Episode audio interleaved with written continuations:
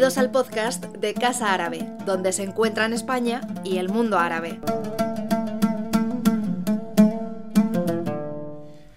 Muy buenas tardes y Masal Khair, bienvenidas y bienvenidos a, Casa Árabe, Ahlan wa Sahlan. Esta tarde eh, vamos a hablar de fútbol, de, fútbol, de fútbol femenino. Desde hace tiempo el fútbol dejó de ser terreno exclusivo de los varones, se tiene registro en Reino Unido de, un primer partido en el año 1895, hace ya más eh, de un siglo, y el primer encuentro internacional entre equipos de Francia e Inglaterra se remonta a 1920. En 1984 se celebró la primera competición europea de fútbol femenino con la victoria de la selección sueca por parte eh, por penaltis eh, ante Inglaterra. Pero el interés por el fútbol femenino se ha disparado en las últimas eh, dos décadas. Las recientes Copas del Mundo en Canadá en 2015 y en Francia en 2019, así como la Eurocopa 2022, han sido un gran éxito y elevaron el fútbol femenino a nuevos niveles. Se aproxima el año 2023 y la emoción de calificar para el Mundial en Australia y Nueva Zelanda.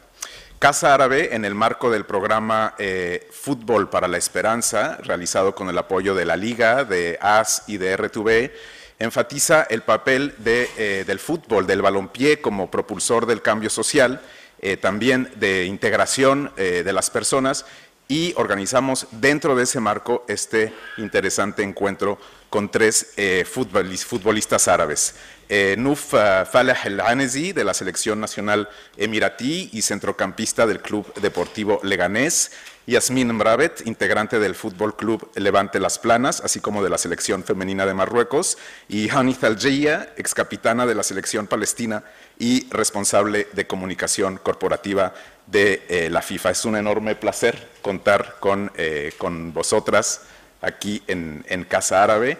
Eh, muchísimas gracias también a los embajadores de Palestina y de la Liga Árabe por estar aquí eh, con nosotros. Y bueno, por supuesto, el acto será moderado por Lourdes García Campos, presentadora de, de RUTVE. agradecemos a quienes se conectan también a través de, del canal YouTube de Casa Árabe en este, en este chat que esperamos que también tenga o hagáis preguntas porque es un eh, es una sesión que durará una hora y media, al cabo de la cual contaremos con vuestras eh, preguntas, intervenciones, eh, o lo que queráis preguntar a nuestras, a nuestras tres, tres, invitadas de esta tarde. Comentaros que también al final de esta sesión, para quienes habéis llegado a nuestra sede aquí en Madrid, se sorteará la camiseta que generosamente NUF Halanzi nos, nos ha nos ha, eh, y, el, y, el, y, su club, por supuesto, el Leganés, eh, nos han ofrecido para eh, uno de, o una de vosotras que, que saldréis premiada esta, esta tarde. Así que, bueno, sin más, sin más damos, damos ya comienzo a esto. por favor, mm, Lourdes, te cedo la palabra.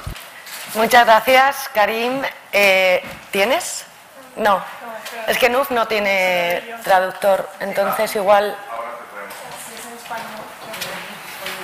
¿Sí?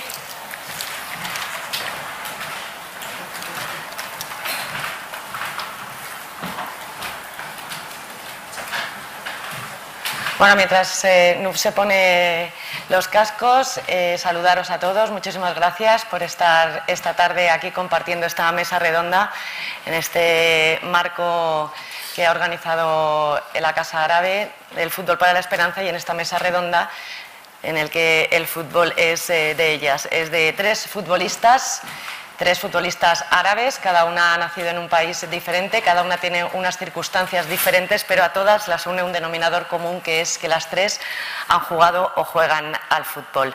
Yasmín, Honey, Nuf, muy buenas tardes. Muchísimas gracias por estar hoy aquí. Lo primero que me gustaría saber es por qué queréis jugar al fútbol. ¿En qué momento decidís que queréis ser futbolistas? porque me imagino que cada una ha tenido un motivo diferente. Em, yo, por mi parte, eh, desde muy pequeña empecé a jugar al fútbol en, el campo de, fútbol que tengo en mi urbanización y de ahí con mi hermano y con mis amigos pues empecé a jugar y, al final era donde más a gusto estaba, donde me lo pasaba mejor y hasta día de hoy sigo disfrutando igual que cuando era pequeña eh, del fútbol. Yasmín nació en España, nació en Madrid, están aquí sus padres, su madre inglesa, padre marroquí, les saludamos también, para que nos situemos todos en que cada una ha nacido en un sitio diferente. Honey. So, good evening everyone. Buenas tardes a todos. Es un placer estar aquí con estas futbolistas tan impresionantes, así que muchísimas gracias a la Casa Árabe por haber organizado este acto. ¿Cómo empecé? ¿Por qué empecé a jugar al fútbol? Pues un poco como Yasmín, muy jovencita, con siete años, jugando eh, por las calles en Belém. Y en aquel entonces allí no tenía más juguetes, no tenía otras posibilidades de jugar porque estaba la situación difícil en Palestina, la situación política. Nosotros eh, éramos cinco en total, dos hermanos, dos hermanas y mis padres no tenían la posibilidad de ofrecernos más que la educación. La educación para ellos era prioritaria. Íbamos al colegio, volvíamos a casa y ahí se acababa todo. Yo a la vuelta del colegio veía a los niños jugar por las calles y decidí que yo también quería empezar a jugar al fútbol, empecé a jugar con los chicos, me criticaron muchísimo, empezando por mis padres, sobre todo mi padre y todos los de alrededor. De hecho, el fútbol no era lo más normal para que jugara una chica. Pero yo decidí seguir jugando porque era mi única posibilidad de tener algo de, esperanza, de liberarme en un contexto tan difícil, tan complicado, para mí el fútbol era lo mejor para aportarme esperanza, para cambiar la narrativa, para poder cambiar el relato, para explicar que los palestinos amamos la vida, queremos vivir bien y por eso para mí el fútbol se empezó a convertir en algo más que un juego. Eh, la identidad, la liberación, la esperanza, las oportunidades, eh, aumentar la autoestima de las chicas y conseguir también la igualdad entre hombres y mujeres. Bueno, pues buenas tardes para todos y muchísimas gracias a Casa Árabe por invitarnos. Es un placer estar aquí rodeada de grandes figuras del deporte.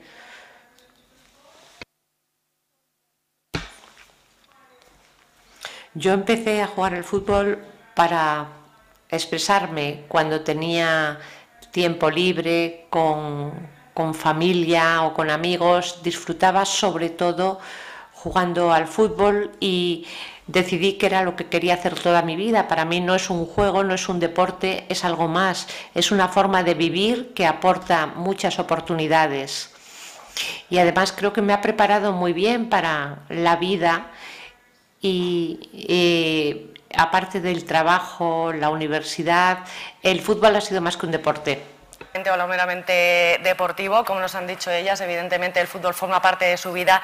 En el caso de Jone fue su, su vía de escape, ¿no? En, viviendo en un país eh, ocupado, con conflicto, con, eh, ¿no? con guerra, con lo que veía en la calle, bueno, pues para ella fue ese, ese halo de esperanza y también ¿no? esa vía de, escape, de tristeza, de frustración, de ira y de todo. Ahora tenemos un mundial de fútbol que empieza en poco más de, un mes, en Qatar, el primero que se organiza en un país árabe. Es una oportunidad para el mundo árabe, pero también para nosotros, para descubrir y para conocer más sobre su cultura, sobre su gente, sobre su historia. ¿Qué creéis que nos va a aportar este mundial?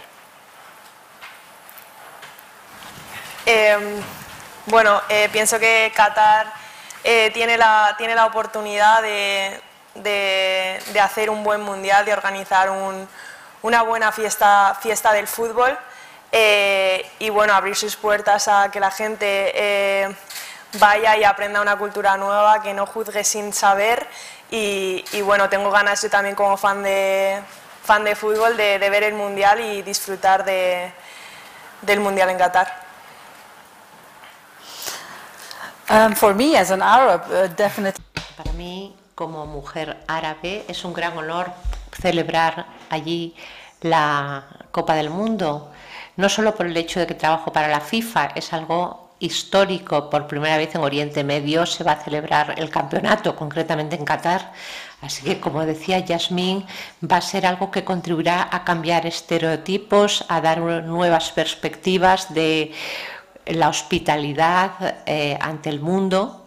Y lo más interesante es que todo se va a concentrar en una ciudad. Se podrá cambiar de estadio y de partido en una sola jornada. Todo va a estar concentrado. Mm, son muchas las oportunidades, ya digo, oportunidad de cambiar la percepción exterior, oportunidades para los países participantes. Y el fútbol es el deporte que todo el mundo ve. Así que estamos expectantes, va a ser algo eh, fantástico y además eh, casi, casi en época navideña. Yo creo que es un honor para Qatar y para la región árabe el poder ser anfitriones del mayor eh, acontecimiento deportivo del mundo. Tenemos que demostrar que somos capaces de organizar un acontecimiento como este, ofrecer nuestra hospitalidad y contribuir a que cambien muchas perspectivas. Somos eh, capaces de demostrar muchas cosas y cambiar muchas cosas femenino en estos últimos años. Bueno, vamos a hablar de fútbol femenino sabiendo que el deporte no tiene género, el deporte no es ni femenino ni masculino, es fútbol, es baloncesto, es balonmano, es tenis, pero no es femenino o masculino, pero para hablar un poco, decimos, para no estar todo el las competiciones de, eh, femeninas, hablamos de fútbol femenino. Decía Karin antes, ¿no? Lo que había incrementado en estos últimos 20 eh, años el eh, fútbol femenino, con los dos mundiales, con la última Eurocopa de este pasado verano en Inglaterra, las audiencias que han tenido, la visibilidad que ha tenido, ¿no? que conocemos a las deportistas, los nombres de las deportistas. Por ejemplo, en España ahora las niñas ya no quieren ser Messi o Cristiano Ronaldo, ahora quieren ser Alexia Putellas, ahora quieren ser Jennifer Hermoso o quieren ser Lola Gallardo. Entonces es muy importante todo lo que se ha avanzado, lo que hemos evolucionado y que ahora ya haya referentes en, el, en el mundo del fútbol para las niñas y para las chicas. Quiero preguntarles primero a Yasmín y a Nuf, que son las dos deportistas ahora en activo, ¿cómo creéis que os ven las niñas? ¿Cómo os sentís de responsables en cuanto a lo que ahora ya sois? Eh, sí, ahora igual que sigo jugando para disfrutar del fútbol y porque, porque es lo que me gusta hacer, yo ahora sé 100% que tengo también una responsabilidad. Eh, al final estamos marcando, igual que a mí me la han marcado Vero Boquete, Virginia Torrecilla, pues ahora yo lo estoy marcando para las niñas eh, que vienen por detrás y tenemos una gran responsabilidad, igual que eh, recientemente, bueno, este año hemos conseguido que la liga por fin se haga profesional, pero igualmente seguimos luchando día a día para conseguir unas condiciones eh, meramente profesionales y, y bueno, al final creo que las niñas ahora tienen la oportunidad de poder venir a vernos a los partidos, a los estadios, estamos más visibles en, la televisión y eso sí que va a crear pues generar notoriedad y al final las niñas en vez de tener esos referentes masculinos a los que siempre he estado acostumbrado ahora puede tener los femeninos y, bueno, eh, muy contenta de poder eh, aportar mi granita de, arena en esto. Nuf. So I agree with what Yasmin has mentioned. Uh, Estoy de acuerdo con lo que decía Yasmin. Decíamos antes que el fútbol femenino ha progresado mucho en los últimos años. Por ejemplo, cuando yo era pequeña y estaba en el colegio, nos preguntaban qué quieres ser de mayor. Y normalmente decían médico, ingeniero, y yo decía, no, no, yo es que quiero ser jugadora de fútbol. Y era un tanto raro. Hay que ser más realista, me decían, una profesión más realista, pero yo quería ser futbolista. Así que en este momento nosotros no somos la representación solo de nosotras, estamos demostrando a otras niñas que pueden conseguir lo que quieren, que pueden llegar a conseguirlo. Tenemos una imagen, una notoriedad somos figuras del fútbol femenino, podemos ser referentes para otras niñas, para inspirarlas y para decirles que el fútbol las va a llevar a lugares que nunca hubieran imaginado para la Liga Iberdrola, en el de fútbol español, en la primera del fútbol español, lo importante que es los caminos que va a abrir para otras deportistas en otros deportes, para, las mujeres en otros eh, deportes, la trascendencia y la importancia que tiene el fútbol como deporte, que llega a todos los eh, rincones del mundo. Ellas son referentes, pero, Jonei, tú ahora que trabajas en, los despachos, eh, ¿cuánta falta hace que también haya mujeres en los puestos directivos. Más entrenadoras, más directoras deportivas, más presidentas. Um, I think now it's the time. Sí, ha llegado el momento. Estamos ya en el siglo XXI y es una lástima que tengamos que seguir hablando de si las mujeres deberían ocupar posiciones de liderazgo o no. Yo creo que así debería ser no debería poder tomarse ninguna decisión si no hay una mujer sentada a la mesa porque además eso aporta una perspectiva distinta. Es importante que haya diversidad, hombres, mujeres, personas de distintos orígenes, culturas, capacidades, razas, todos juntos en torno a una mesa para tomar las decisiones. Y yo como mujer sé que tengo dificultades y retos. Eh, primero tuve que convencer de que era buena, de que podía trabajar, de que podía llevar a cabo proyectos, porque parecía que por ser mujer no iba a poder. Y encima mujer futbolista a ellos al principio les sonaba un tanto raro aceptar una mujer futbolista que venía del deporte que pudiera estar ahí en la toma de decisiones. Ahora digamos que ya hay más concienciación sobre que hay que incluir a las mujeres, pero necesitamos órganos de gobernanza, necesitamos un marco, necesitamos un liderazgo político que entienda que hay que incluir a las mujeres, porque el empoderamiento de la mujer para mí es el empoderamiento de toda la sociedad. Eh, el éxito de un país se refleja también en la representación que tienen las mujeres.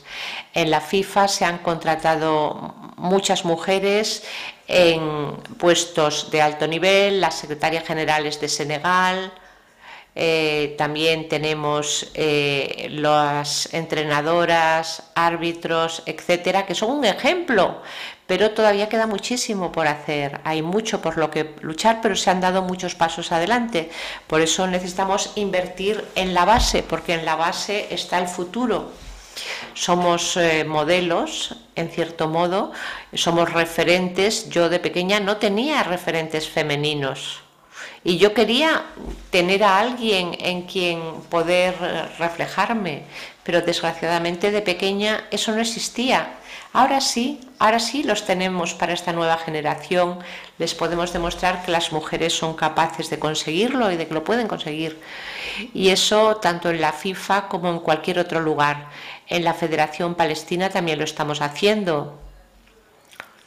Nuestra líder eh, confía en la importancia de dar oportunidad a las mujeres, porque las mujeres merecen esta oportunidad de sentarse a la mesa, no solo en los campos de fútbol, también en torno a las mesas donde se toman las decisiones, porque muchas veces son los hombres los que deciden en nombre de las mujeres. Los hombres son necesarios también para tomar esas decisiones para las mujeres, tienen que ser equilibradas. Es eh, sin duda alguna el deporte que abre las puertas a otros eh, deportes. El fútbol es algo más que solamente deporte, por eh, lo que hablábamos, por lo que transmite, por los valores, por la integración, por la lucha. Si habéis visto la exposición que hay ahí fuera, maravillosa, ¿no? De lo que ha ayudado el fútbol a muchas personas a integrarse, a gente que estaba en campos de refugiados, en casa de acogidas y que gracias al fútbol han encontrado una vía de escape, han encontrado un sentido a su vida y han encontrado bueno, pues, pues una nueva vida, ¿no? Les ha cambiado la vida. En tu caso te cambió la vida, ¿no? En el vuestro no sé si, si os ha cambiado la vida o no os ha cambiado la vida, pero ¿qué podéis transmitir o qué podéis decir a la gente realmente que el fútbol no es solamente un deporte? Sí, bueno, o sea, yo por mi experiencia personal, por ejemplo, en, en la Copa África, está claro que eh, el fútbol y lo que, lo que sucedió en la Copa África y todo lo que lo rodeó fue muy trascendente a la, a, la hora de, de, la, repercusión que tuvo también en el ámbito social en Marruecos. Eh, al final creo que todo el apoyo que tuvimos eh, de, todo, de todo el mundo em, hizo que, pudiésemos, pues no sé, llegar a donde, donde llegamos y fuera en la calle ya no era solamente, bueno, las chicas del fútbol han hecho un buen papel, no, es que las chicas pueden hacerlo, o sea, no, no, no hay barreras, las chicas pueden tener apoyo, si los partidos se retransmiten la gente lo va a ver, la gente viene al estadio. Y, bueno, pienso que eso es eh, muy importante y eso, que eh, no solo es fútbol, sino que al final tiene una trascendencia muy grande en el ámbito social.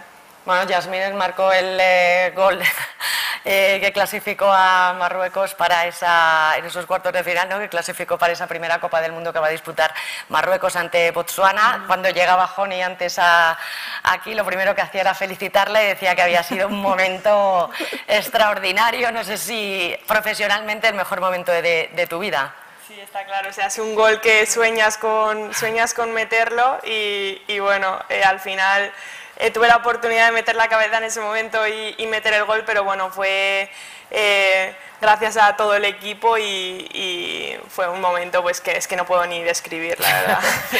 Decía Yasmino que los partidos, pues eh, si los retransmite la gente va a verlos, si se habla del fútbol femenino y de ellas la gente va a los campos, en periodismo decimos que lo que, lo que no se ve no existe. Y, realmente es, es así. Joni, tú decías cuando he dicho lo de cambiarte la vida, a ti sí te cambió la vida. Yes, absolutely changed my life. Sí, sí, totalmente cambió mi vida. Yo empecé jugando en las calles de Belén y, he llegado a la FIFA empezando desde cero. Todo el mundo pensaba que para mí iba a ser imposible conseguirlo, directamente jugar al fútbol que iba a ser imposible o, o conseguir nada. Mis compañeras en el colegio y en la universidad es que se reían de mí y me decían, tanto fútbol no te va a llevar a ninguna parte. Y ahora estoy aquí y les digo, mira, pues aquí he llegado. Así que el fútbol cambió totalmente mi vida y yo creo en el poder que tiene el fútbol de cambiar vidas. Me ha ocurrido a mí y si me ha ocurrido a mí podría ocurrirle a muchas niñas de todo el mundo con distintos orígenes, circunstancias, niñas pobres, refugiadas. Eh, que viven inmersas en guerras, en conflictos políticos. El fútbol ofrece oportunidades, la oportunidad de cambiar la vida y conmigo lo hizo. Eh, la capitana de Emiratos Árabes Unidos se fue a Egipto a estudiar y también fichó por un eh, club egipcio, luego viene a España. ¿En qué crees que, está la gran diferencia entre el fútbol europeo y, el fútbol árabe? Uh, so I think, uh, personally, from the experiences según mi experiencia jugando en Emiratos Árabes, en Egipto y ahora en España, esta es una buena experiencia. Yo creo que el fútbol en España está muy avanzado, tiene un nivel muy bueno. En el fútbol emiratí siempre intentamos aprender de estas escuelas de fútbol que han alcanzado un buen nivel en eh, mundial. Eh, europeo, etcétera. Nosotros aprendemos mucho y aspiramos a alcanzar ese nivel también.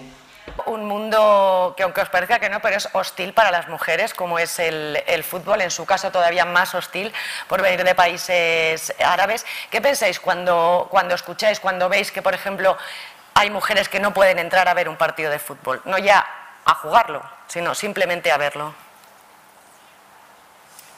Eh, bueno, para mí, viniendo de una cultura más eh, europea, es un shock eh, muy grande.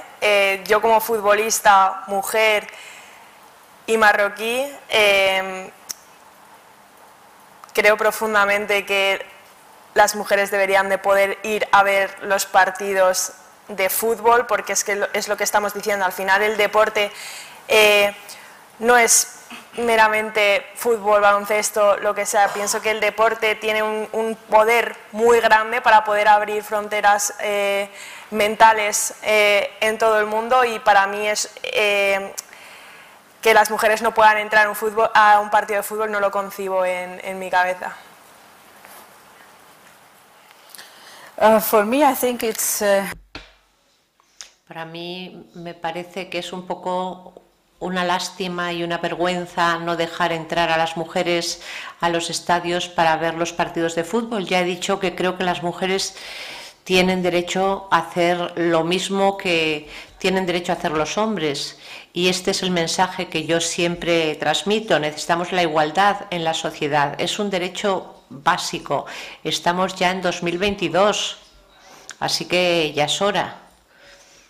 Yo desde luego insto a los gobiernos, a los líderes, a los políticos, para que ofrezcan oportunidades a las mujeres para que no solo puedan ver los partidos en el estadio, sino para que puedan jugar, porque las mujeres somos la mitad de la población del mundo. Si son 9.000 millones de personas, pues 4.500 millones de personas en el mundo son mujeres y no pueden estar privadas de un derecho básico. Me parece una auténtica lástima. Hay que aumentar la concienciación, la sensibilización, presionar más, presionar también con los medios de comunicación, con las organizaciones de defensa de los derechos humanos, porque las mujeres deben poder gozar de estos derechos, incluyendo el de entrar en un estadio y el de jugar al fútbol. Pues como han dicho tanto Jasmine y Honey,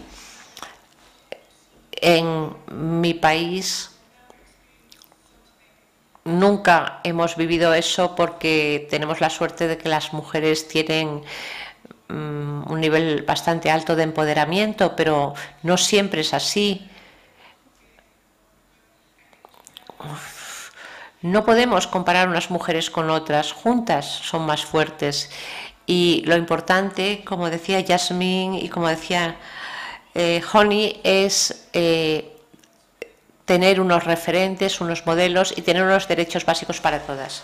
Que ha contado con el apoyo de, sus padres es muy importante ¿no? cuando te decides eh, hacer este desafío, jugar al fútbol, que, es bueno, un mundo eh, de hombres o era un mundo eh, de hombres, la importancia que tiene sentirte arropada, ¿no? me imagino, y el sentirte respetada y querida por, por tu familia, que te apoyen.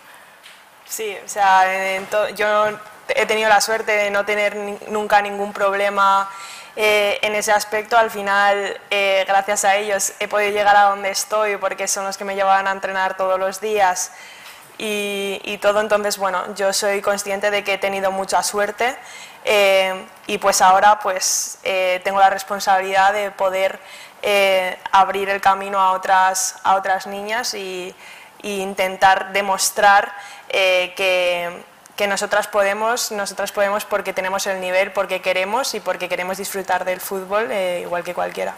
¿Quién te ha puesto el principal eh, hándicap o el principal problema para ser futbolista? El ¿Quién o el qué o cómo?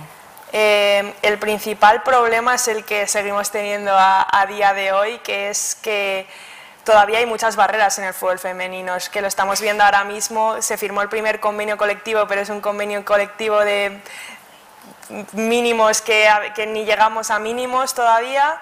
Eh, se hace la liga profesional eh, y hay mucha prensa, etcétera, pero sigue habiendo problemas día a día y se, se tarda muchísimo tiempo en, en, resolver. Siempre que sale el fútbol femenino en la prensa es por una vez porque sale algo bien, de que eh, hemos hecho récord histórico de, de audiencia, pero lo que sale semanalmente es que las chicas están en huelga, que las chicas...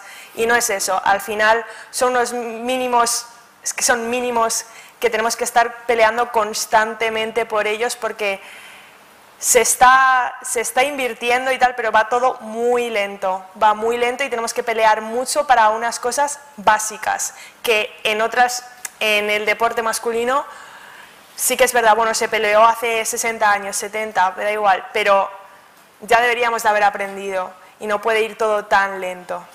Entonces, para mí, mi, mi traba eh, principal es eso, que es que al final va todo tan lento que te ponen un das un paso y te ponen otro, techo, otro paso, otro techo, y al final así es muy difícil. Joni, ¿qué haces así con la cabeza todo el rato? ¿Cómo que estás de acuerdo con lo que dice Yasmín? En tu caso, además, estamos hablando de hace más años todavía. ¿No? Entonces, ¿qué, se puede? ¿Dónde hay que trabajar más? al margen de que todos tengamos que poner nuestro granito de arena, aportando al fútbol base, aportando al fútbol femenino desde los medios de comunicación, desde las federaciones, desde los gobiernos. I think the most important that we need to Eh, Lo más importante es invertir más en fútbol femenino, eh, confiando en que es un buen producto para obtener ingresos. En el momento en que nos lo creamos, las asociaciones, las federaciones, los órganos de gobierno, en el momento que se lo crean, las cosas cambiarán porque es necesario invertir.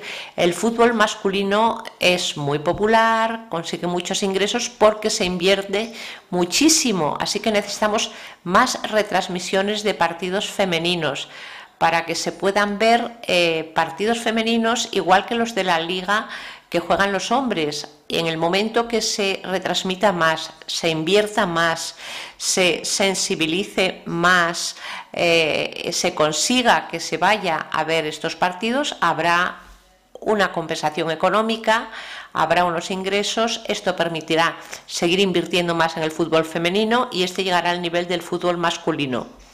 Y aparte de inversiones, es necesario que haya liderazgo y toma de decisiones. El ejemplo sería el equipo femeninos de Estados Unidos. Han ganado cuatro mundiales y es que los, los hombres ni se clasifican.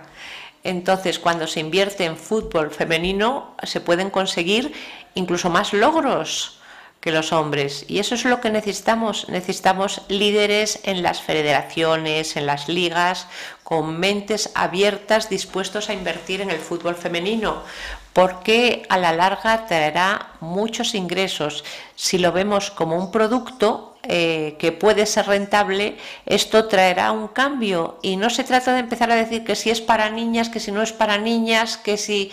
No, es un producto que puede conseguir ingresos para las federaciones, para los clubes, y, y esto cambiará la sociedad.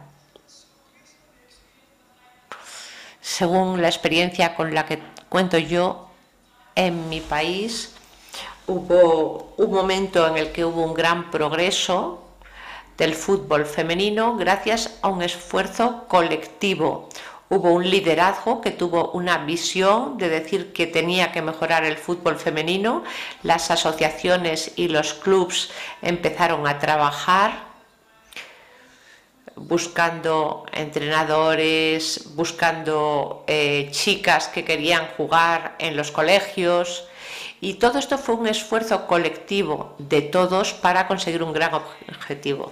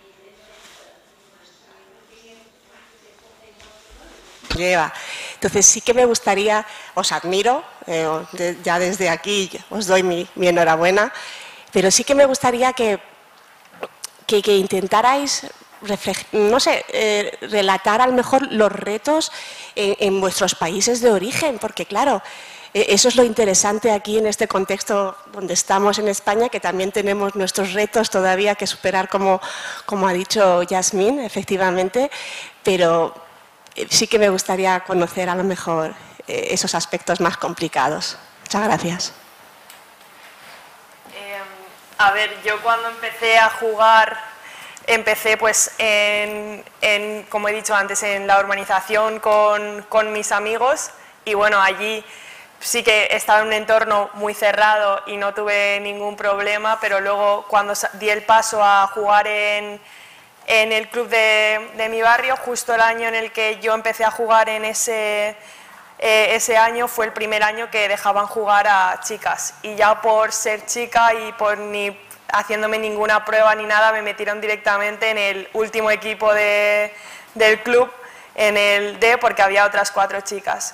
Y, me acuerdo perfectamente que en diciembre de esa temporada eh, ya me vieron jugar y entonces ya decidieron subirme al, mejor equipo de, esa, de, esa, categoría. Entonces, pues la primera vez que vi como si por ser chica me estáis metiendo en el último sin haberme ni visto jugar, pues ahí fue pues el primer eh, chocamiento que tuve con, con, la realidad, que era, bueno, eh, al final eh, éramos minoritaria, éramos cuatro chicas creo que en todo el club, en un club que a lo mejor tenía 40 equipos, pero bueno, yo allí pues seguí luchando, seguí demostrando que, podía competir contra cualquiera. Al final yo lo que quería era jugar al fútbol y tampoco iba a dejar que nadie me dijese que no.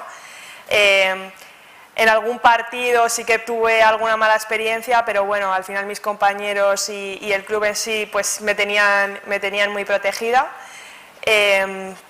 Y ese fue, eh, esos han sido pues los, choques más eh, grandes que he tenido. También fuera, jugando en, en, el colegio, lo que sea, los típicos comentarios de marimacho, lesbiana, eh, de todo. Pero bueno, es que al final yo lo que quería hacer era jugar al fútbol. Sí que es verdad, pues yo tengo la suerte de tener una personalidad muy fuerte, con carácter muy fuerte y no dejaba que nadie me, me hiciese de menos. Y, y bueno, creo que por eso, gracias a eso, he llegado a donde estoy hoy y, bueno, ahora pues eh, tengo el objetivo y tengo la responsabilidad de, que las chicas que vienen eh, por detrás lo tengan, lo tengan más todo lo fácil que, lo pueda dejar yo, eh, que tengan referentes y, bueno, y que, ellas también se den cuenta de que ellas pueden, si quieren, si quieren hacerlo, pueden hacerlo y, que luchen por, por llegar a lo más alto posible. Yeah, I mean, on top of all. pues aparte de todo lo que ya ha dicho Yasmin, mis eh, dificultades es que eran incontables, incontables, muchísimas. Eh, no solo acoso por ser chica, que juega al fútbol, porque en teoría el fútbol era solo para chicos, sino además la situación política. Yo vivía en una zona cercada, en una zona de guerra, eh, con miedo, con inseguridad, con injusticia, y lo que intentábamos era sobrevivir, sin más, vivir hasta el día siguiente. Y el fútbol es que era otra cosa, sí. Eh, es que a veces ni lo pensábamos. Pensábamos en sobrevivir hasta el día siguiente, en tener agua, electricidad. Y para nosotros esas eran nuestras grandes dificultades.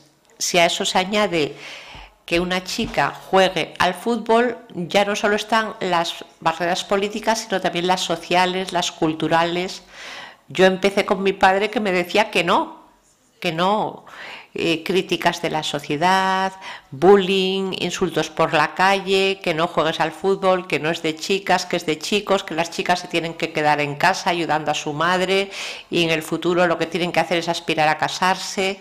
En fin, una presión social, cultural de lo que debe hacer una chica o de lo que debe hacer un chico. Y aparte de las discusiones con mi padre, es que encima tenía dos hermanos que sí podían jugar al fútbol. Y yo decía, pero vamos a ver, si a ellos les dejas salir a la calle a jugar, ¿por qué no me dejas a mí? Y nunca me daban una respuesta lógica.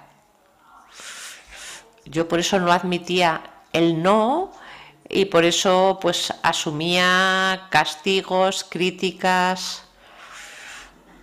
Encima yo creí en yo crecí jugando en el en el asfalto, en tierra muy dura, porque no teníamos campos de césped ni de hierba artificial. Yo no tenía botas de fútbol ni, ni unos zapatos decentes. Las primeras botas buenas que tuve fue a los 22 años y fue el momento más feliz de mi vida. Entonces ahora, ejerciendo mi trabajo, cuando viajo por el mundo y les ofrezco botas de fútbol a las chicas, yo me acuerdo de mis primeras botas. Y, es, es mucho, es mucho lo que hay que superar desde la política, desde el contexto social, pero yo siempre eh, me mantuve firme frente a todas estas circunstancias casi imposibles. Y eso me, mantuvo firme. Eh, imagínense con la situación en Palestina, espero que la hayan entendido. Sí, yo recuerdo cuando empecé a jugar al fútbol en 2014, yo estaba eh, en el colegio, solo había un equipo en todo el país que jugaba al fútbol y yo solo tenía una opción, que era entrar en ese equipo si quería jugar al fútbol. Recuerdo que eh, en ese momento llegaron unas instrucciones del gobierno diciendo que había que mejorar el fútbol femenino y eso me permitió empezar en un buen equipo muy joven, un equipo que era de un club masculino que abrió una sección femenina. Ese mismo año se fundó el equipo nacional y, y la oportunidad fue única Eh, se abrieron muchas oportunidades porque no solo se fomentaron eh, que las niñas pudieran ser futbolistas, sino que también se fomentó que pudieran ser, por ejemplo, entrenadoras. Uno de los problemas que ya se ha mencionado es eh, la presión social, que al principio no se aceptaba que una niña jugase al fútbol, pero también había padres que apoyaban a sus hijas, porque eso venía mm, apoyado desde arriba, que había que apoyar el fútbol femenino.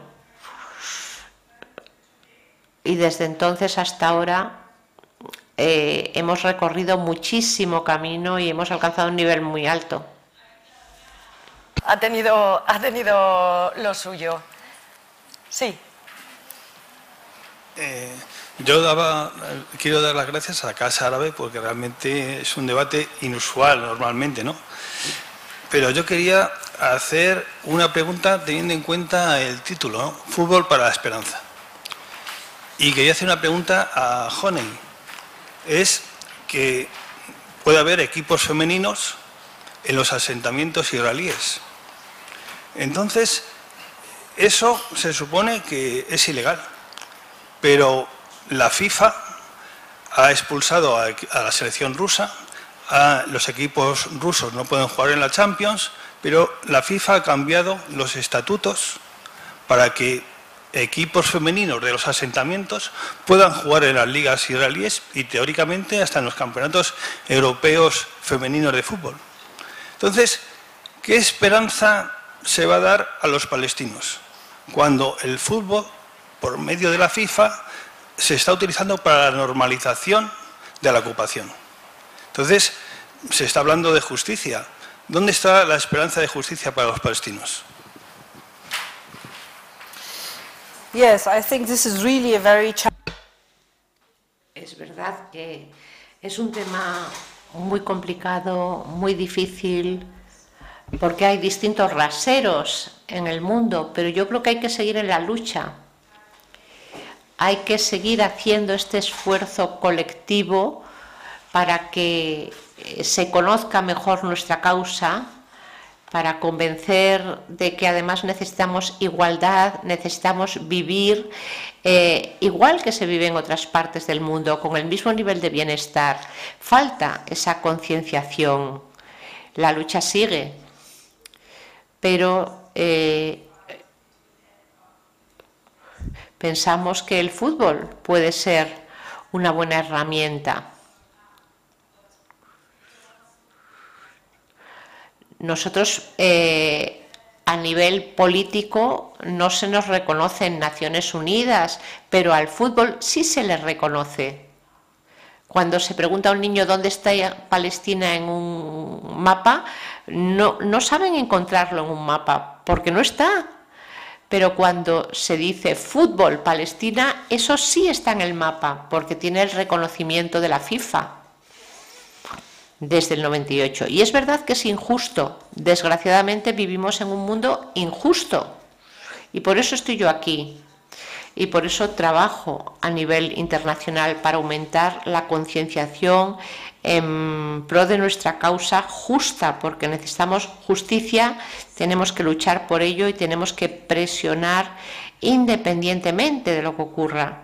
Y por eso yo sigo adelante con mi mensaje, con mi esperanza y con mi convicción de que eh, en un momento dado se dará esta igualdad y este juego limpio también. Bueno, yo como directora de Casa Árabe, en primer lugar os quiero dar las gracias. Para nosotros es un honor teneros aquí a las tres y es un orgullo, eh, Nuf, Hani y Yasmín, escucharos. Además, nos ha quedado claro que dentro de los retos que son comunes a todas las mujeres futbolistas, también la especificidad de cada una de, vuestras situaciones, dependiendo de los países donde, donde jugáis y donde habéis jugado. Y mi pregunta para las tres sería, ¿cuál creéis que es la revolución pendiente en el deporte para las mujeres árabes en general? Vosotras sois casos como habéis dicho, eh, de ejemplo para nuevas generaciones de chicas, pero todavía hay muchísimas mujeres en países árabes con dificultades. Desde vuestra posición, que tenéis una posición privilegiada para entenderlo y para comprenderlo, que nos explicarais un poco las dificultades a las que se siguen enfrentando hoy las mujeres árabes que quieren hacer deporte en general y fútbol en particular. Gracias. Okay. Uh, so I think it's the propaganda around uh, first. Hay mucha mm, publicidad, mucha propaganda. Hay mujeres jugando al fútbol, no solo en nuestros países, sino a nivel internacional al más alto nivel y, y todo esto llegará a las niñas, las motivará y yo creo que para ellas verán el jugar al fútbol como algo normal que además les puede abrir muchas oportunidades. El fútbol no solo es un deporte. A mí me ha ayudado mucho en la universidad, en el colegio, en el trabajo, el fútbol también me ha ayudado a mejorar. Estoy donde estoy gracias al fútbol, así que mi mensaje para las niñas es que si esto es lo que os gusta, tenéis que ir a por ello y ya iréis convenciendo a los demás. Ya se darán cuenta de que esto es algo normal, pero hay que estar convencidas de ello. Hay que esforzarse, hay que mostrar determinación y firmeza y hay que conseguir los objetivos. Es eso precisamente, tener referentes, tener modelos en los que reflejarse y decir si ella lo consiguió, yo lo puedo hacer también. Otro mensaje para las niñas. Yo en el pasado decía que había que mejorar la autoestima, tener confianza, romper barreras, pero ahora el mensaje no va solo para las niñas, va para los padres, para los líderes de las comunidades, para que se normalice, para decir que no hay un fútbol femenino, hay fútbol a secas y juegan hombres y mujeres y todos pueden jugar. En el momento que eso se normalice, las niñas no van a tener eh, dudas sobre si está bien o no está bien jugar al fútbol. Para mí eso es lo más importante, transmitir el mensaje a las comunidades, a los líderes, a los que toman las decisiones. Porque cuando una niña está en el colegio y tiene que elegir entre el fútbol, el baloncesto o el béisbol, debe poder tener la opción, la oportunidad, si se le da bien y le gusta, de jugar al fútbol. Las oportunidades para las niñas es lo importante, porque hay mucho talento, hay chicas muy, muy preparadas en todo el mundo Yo viajo por el mundo, hace 15 días estuve en Bogotá, en suburbios muy pobres, y vi un gran potencial de unas niñas con mucha pasión, con mucho compromiso, pero hay que abrirles la puerta para que puedan ser como Nuf, como Yasmín, para que puedan jugar. Eh, por eso tenemos que ofrecerles esta plataforma de oportunidades, para que las niñas puedan ser lo que quieren ser.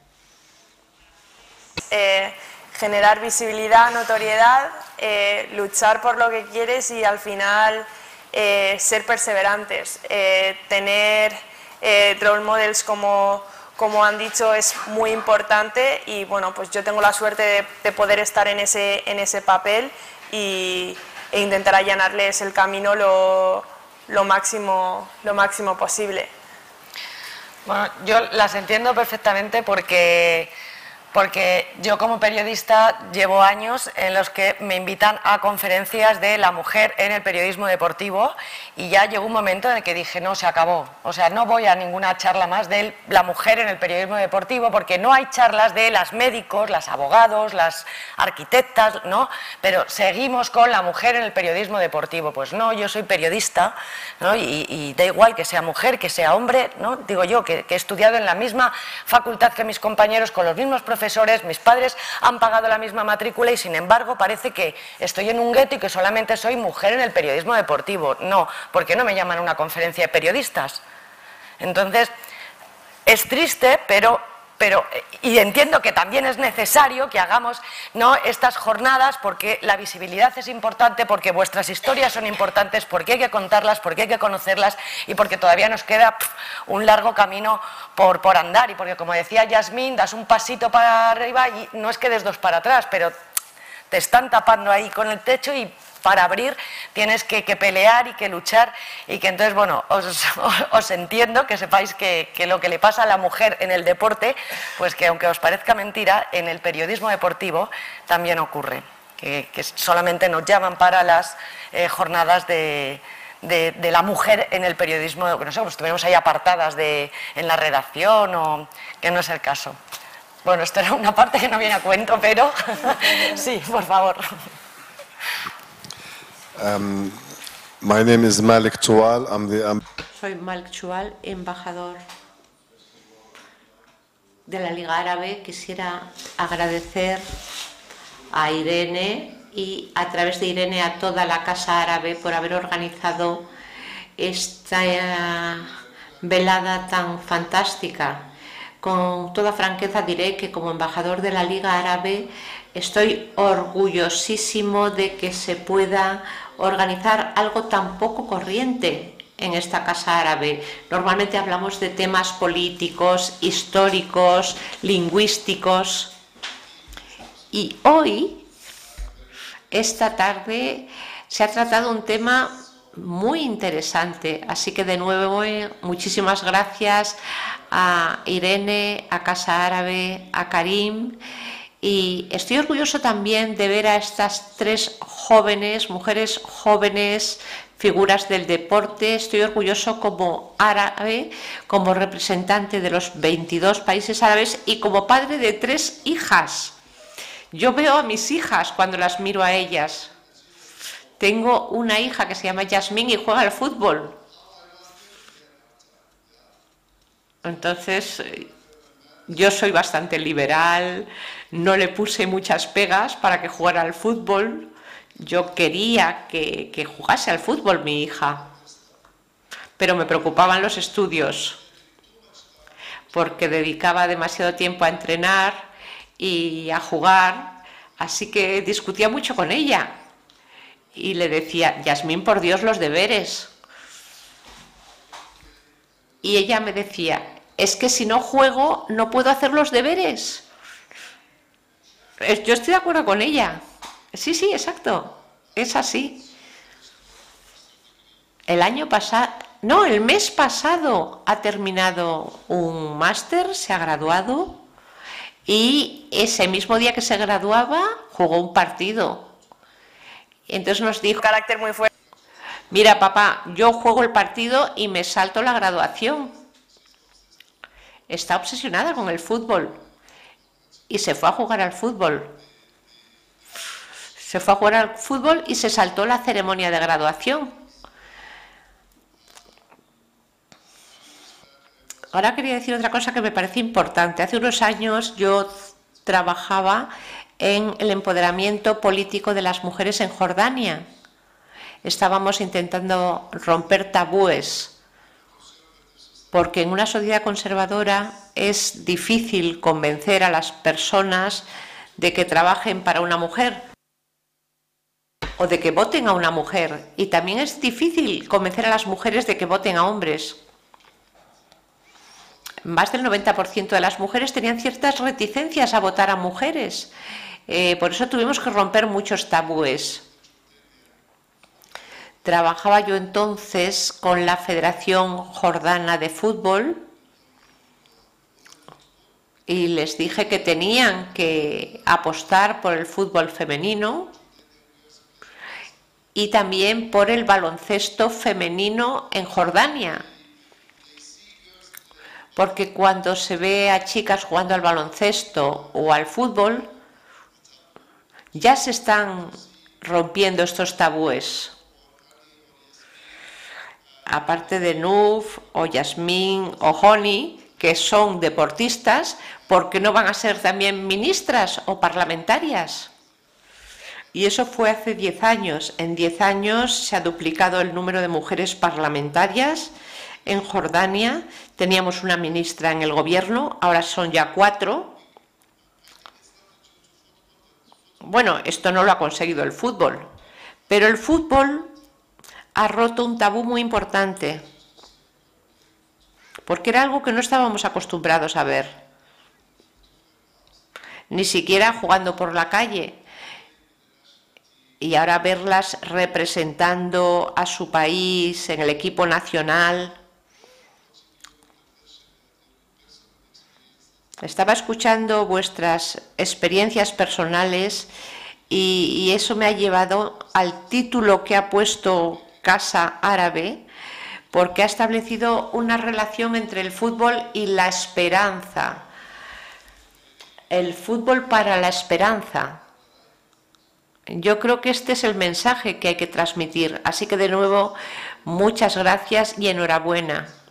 Os deseo lo mejor a todas. Nos llegan también preguntas. Ah, perdón. No, ¿cómo va a importar? Porque la pregunta la tengo aquí escrita y tú eres una persona, ¿no? Digo yo, que ante todo, ante todo somos personas, tú, claro. No veía el momento. Uh, Salam alaikum. Uh, muchas gracias a todos, a las ponentes, a Casa Árabe por, por organizar este evento. Lo voy a hacer un poco más difícil para mí, un poco más fácil quizá para las ponentes. Voy a cambiar al inglés. Uh, my name is Leila. Um, I... Me llamo Leila, soy medio marroquí, medio española, os admiro mucho, llevo jugando desde que era pequeña. Y para mí el fútbol no ha sido algo imposible, sino más bien algo, aunque difícil, a mi alcance. Yo no he jugado a nivel profesional, estoy en otro ámbito profesional, pero os agradezco de verdad que hayáis compartido vuestra historia porque es muy importante ver cómo hay algo distinto. No es lo mismo ser marroquí en España que vivir en Palestina o en los Emiratos. Yo tuve la suerte de haber vivido en tres países distintos y he visto las diferencias que hay de país a país.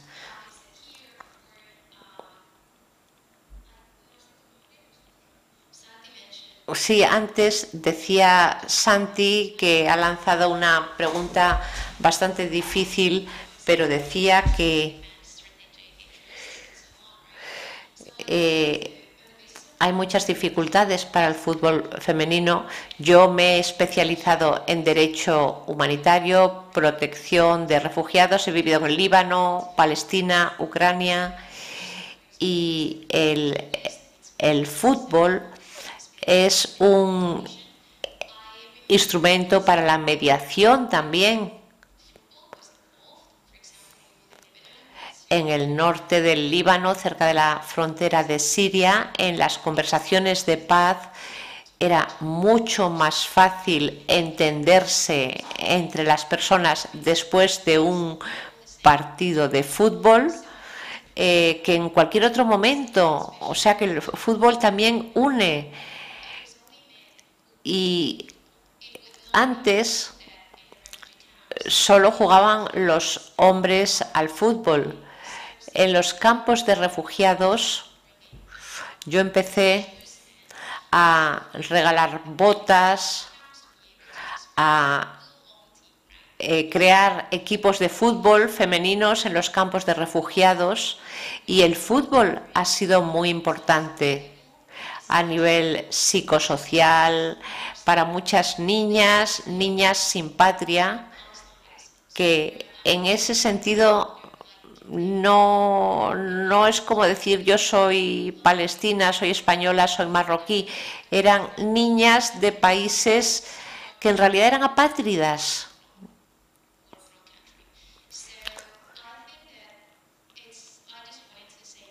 Por eso muchísimas gracias por compartir vuestras historias, por mostrar la importancia que tiene eh, todo esto, tanto trabajando de arriba hacia abajo como desde la base hacia arriba.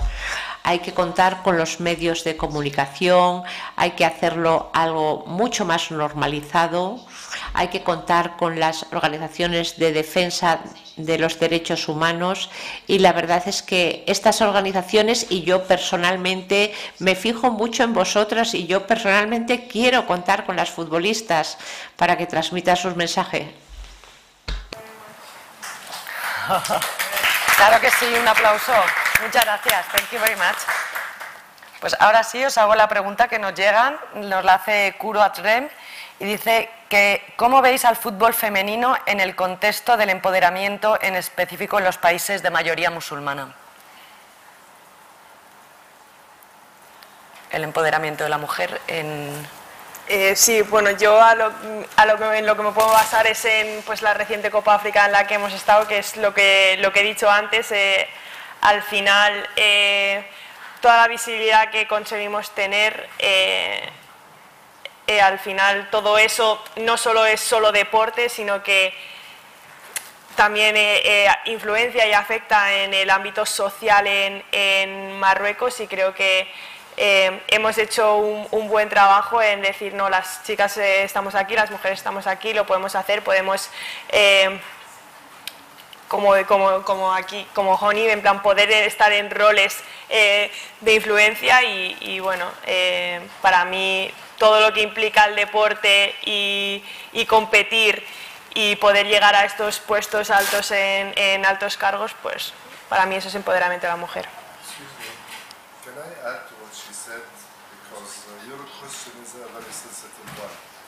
Micrófono, por favor. Uh, Me gustaría añadir algo a lo que ha dicho, porque ha hecho una pregunta muy importante y muy pertinente. Yo creo que la religión y concretamente el Islam no tiene nada que ver con estas percepciones. Por ejemplo, yo soy cristiano soy de una tribu cristiana y mi padre no se diferencia en nada de un musulmán. Incluso es mucho más conservador que muchos musulmanes. Yo fui la excepción de la familia. Eh, la familia de mi padre eran diez hermanos. Eh, yo salí de Jordania con 12 años, estuve en un internado, eh, fui la excepción de mi familia y cambió mi mentalidad, mi apertura de miras. Pero en nuestra sociedad las niñas topan con esta rigidez, con estas barreras a que jueguen al fútbol, pero esto no tiene nada que ver con el Islam, sino con el hecho de ser sociedades muy conservadoras. Y esto vale para cualquier país, musulmanes y cristianos. Hay pueblos en Jordania que son 100% cristianos. Primero, no hay forma de saber lo que son. Bueno, sí, se ve una iglesia con una cruz, pero es que se visten como beduinos, actúan como beduinos y son muy, muy conservadores. Así que yo aquí creo que existen matices y hay que eh, diferenciar entre sociedades más o menos conservadores. El Islam es un componente importantísimo de nuestra cultura, pero es más bien el conservadurismo, las tradiciones tribales, lo que más influye, diría yo. Aún así las cosas están cambiando, las niñas están escolarizadas, reciben una educación, eh, asumen el reto, demuestran que pueden ser iguales que los hombres y en muchos campos son mucho mejores, más eh, comprometidas y más eficaces. Si yo añadiría algo, cuando se habla del empoderamiento de la mujer en el mundo musulmán, yo quisiera decir que yo he vivido en los dos mundos. He vivido en un país musulmán como Palestina árabe cristiana y luego he vivido en Europa. Y he visto el trato que reciben las mujeres en Europa también. Y, a mí me escandalizó que hubiera que luchar por la igualdad salarial o por el acceso a altos cargos para la mujer en Europa. Y tengo un ejemplo, Suiza.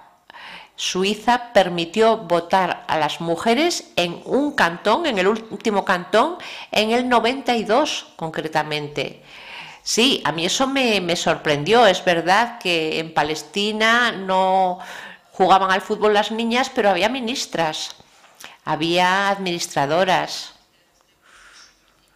Y yo no pensaba que hubiera problemas de desigualdad salarial entre hombres y mujeres en mi país y al llegar a Europa me llamó la atención de que eh, los chicos eh, en Inglaterra, luego en Italia luego en Suiza no querían dejar a jugar a las chicas con ellos. O sea que en este sentido el empoderamiento vale para todo el mundo porque las dificultades están ahí prácticamente en todas partes, en todos los sectores, en el periodismo, en los medios de comunicación, en la política. ¿Cuántas políticas hay en el mundo? Pues pocas, poquísimas. Las mejores, dice. Bueno, esto hay que cambiarlo a todos los niveles, en Europa y en todas partes. A mí el vivir en Europa me permitió ver que sigue existiendo una lucha por muchísimas razones. Igualdad salarial. En Estados Unidos podríamos decir lo mismo. Y es necesario hacer un esfuerzo común, un esfuerzo colectivo, un cambio de mentalidades para empezar a creer que el futuro está ahí, que lo importante es el liderazgo según las capacidades, la preparación, las oportunidades, independientemente de que sean hombres o mujeres. Y de ahí viene el empoderamiento, y no para la región árabe únicamente. Mi país en este momento tiene altos cargos con mujeres en todos los sectores en el asociacionismo, por ejemplo, hay mujeres muy preparadas, hay ministras, hay grandes figuras, grandes líderes que son mujeres. Entonces yo creo que no deberíamos comparar hombres y mujeres. Se trata de ver cuál es el más preparado para ejercer un puesto. y se habla mucho en los medios de comunicación del empoderamiento de las mujeres en algunos países, mm, del hecho de que a veces hay mujeres que quedan descartadas para algunos puestos por no estar preparadas, pero esto puede ocurrir en todas partes. Está a Kuro Atzrek, que por cierto eh, manda un saludo para Yasmín, porque dice que es muy fan. Así que, Yasmín, se nos acaba el eh, tiempo. Las tres eh, jugáis o habéis jugado para la selección, no solamente en un club, sino que habéis jugado en vuestras selecciones, en Palestina, en Emiratos Árabes Unidos, en Marruecos, que sepáis que hemos perdido una gran futbolista para, para España, pero la ha ganado Marruecos, igual que la Casa Árabe, ha ganado una gran directora, aunque el deporte en este país perdió una gran secretaria de Estado para el Deporte y presidente del Consejo Superior de Deportes, pero esto es así, en la vida se gana y se, y se pierde. ¿Qué significa para las tres el representar a vuestro país? En la Eh, selección. Sí, para mí personalmente es eh, un orgullo eh, tener la suerte de poder representar a, a Marruecos y, y nada, estoy muy, muy contenta de poder estar aquí. Y con ese objetivo además que tenéis ahora de la Copa del Mundo. Sí, sí, tengo suerte. muchas ganas. Normal. Uh, for me, it's just the moment when you Pues para mí la selección nacional es eh, orgullo, emoción, es el momento y para mí como Palestina es una forma de defender nuestra causa, de luchar también y también el estar de espectadora, ver los partidos de la selección en cualquier parte del mundo es motivo de emoción, de orgullo, de honor. Bueno, es el mayor orgullo que puedes alcanzar en una carrera deportiva, representar a tu país. Es inimaginable, indescribible la, la felicidad, todo. Espero poder representar a mi país lo más posible.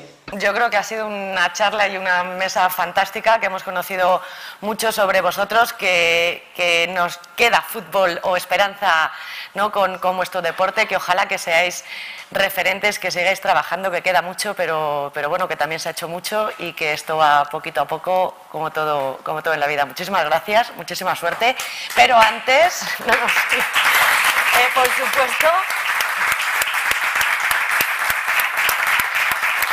Muchas gracias a Casa Árabe. Gracias Irene, porque lo que decía antes de lo de los lo- no, lo de las charlas de los periodistas en las eh, periodistas deportiva, no, yo siempre decía, pues el día que se dejen de hacer estas charlas será el día en el que ¿no? en el que hayamos llegado donde hay que llegar y ya no hay que hacer distinción y no hay que hacerlo. Pero como de momento es necesario, pues las hacemos, las disfrutamos y aprendemos. Pero tengo que decirte que nosotros le hemos puesto el fútbol no es sobre la mujer en el deporte. No. Puesto que el fútbol es cosa de chicas, luego a lo mejor otro día hacemos uno de los hombres en el fútbol.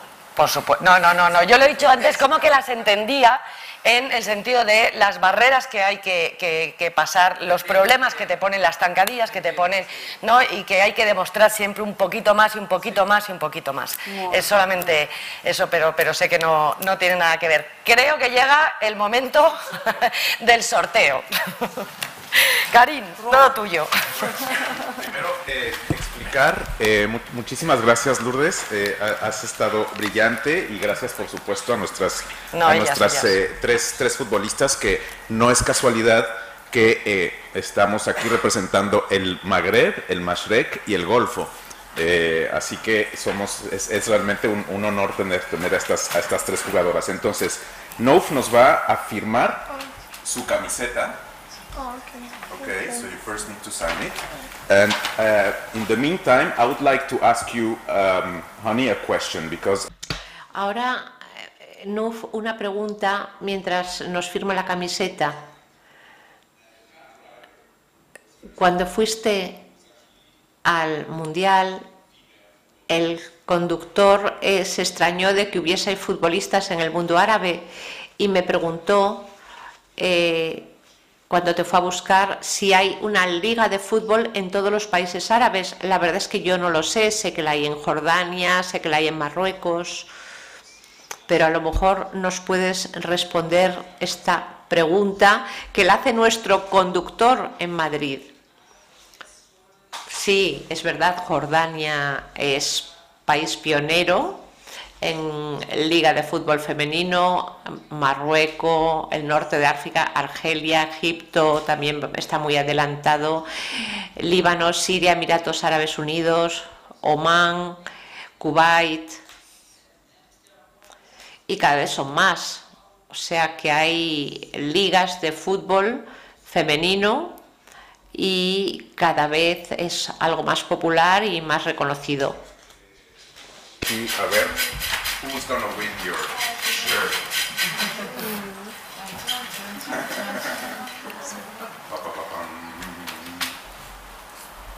María Martínez. María Martínez.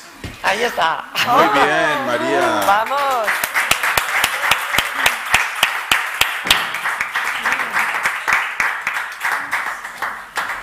Ah, que hay dos. Hay que hay dos María Martínez. Oh. Hay dos Marías Martínez. Ay, ay, ay, ay, ay. Eh, no, no tenemos algo para redimir estas No. controversias. Ay, gracias. Gracias. A ver.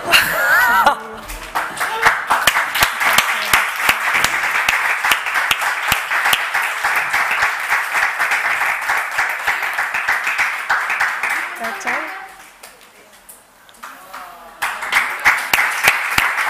Thank you. Congratulations. Thank you. You can take- Bueno, pues eh, eh, hasta aquí este, este acto. Os, os- os invitamos a seguir todas nuestras actividades vinculadas con este ciclo. eh, bueno, es nuestra exposición, por, si, por supuesto, si no la habéis visto todavía, eh, Fútbol para la Esperanza. Agradecer, por supuesto, a, nuestras, a nuestras tres jugadoras y, y a, y a- y a Lourdes también, que lo ha hecho brillantemente, a RTVE, a la Liga y a- y a AS. Y eh, recordaros que tenemos un ciclo de cine, además, ahora mismo dedicado a esto. Mañana tendremos eh, una película sobre em, la selección ah, jordana, justamente sobre la selección jordana eh, de Widad de Shafakosh, que se llama 17. Eh, La semana pasada tuvimos una sobre eh, los- las Libias y la semana que viene Tangergol, justamente sobre un, equipo en, en- Tánger. Así que eh, seguid por favor nuestras actividades en nuestras redes sociales. Muchas gracias, shukran jazilan o más. Hasta pronto.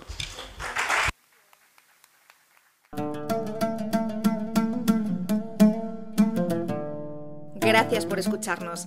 Si quieres estar al corriente de todas nuestras actividades, consulta nuestra página web en www.casaarabe.es. También puedes seguirnos en nuestros canales en las redes sociales en Instagram, Twitter y Facebook.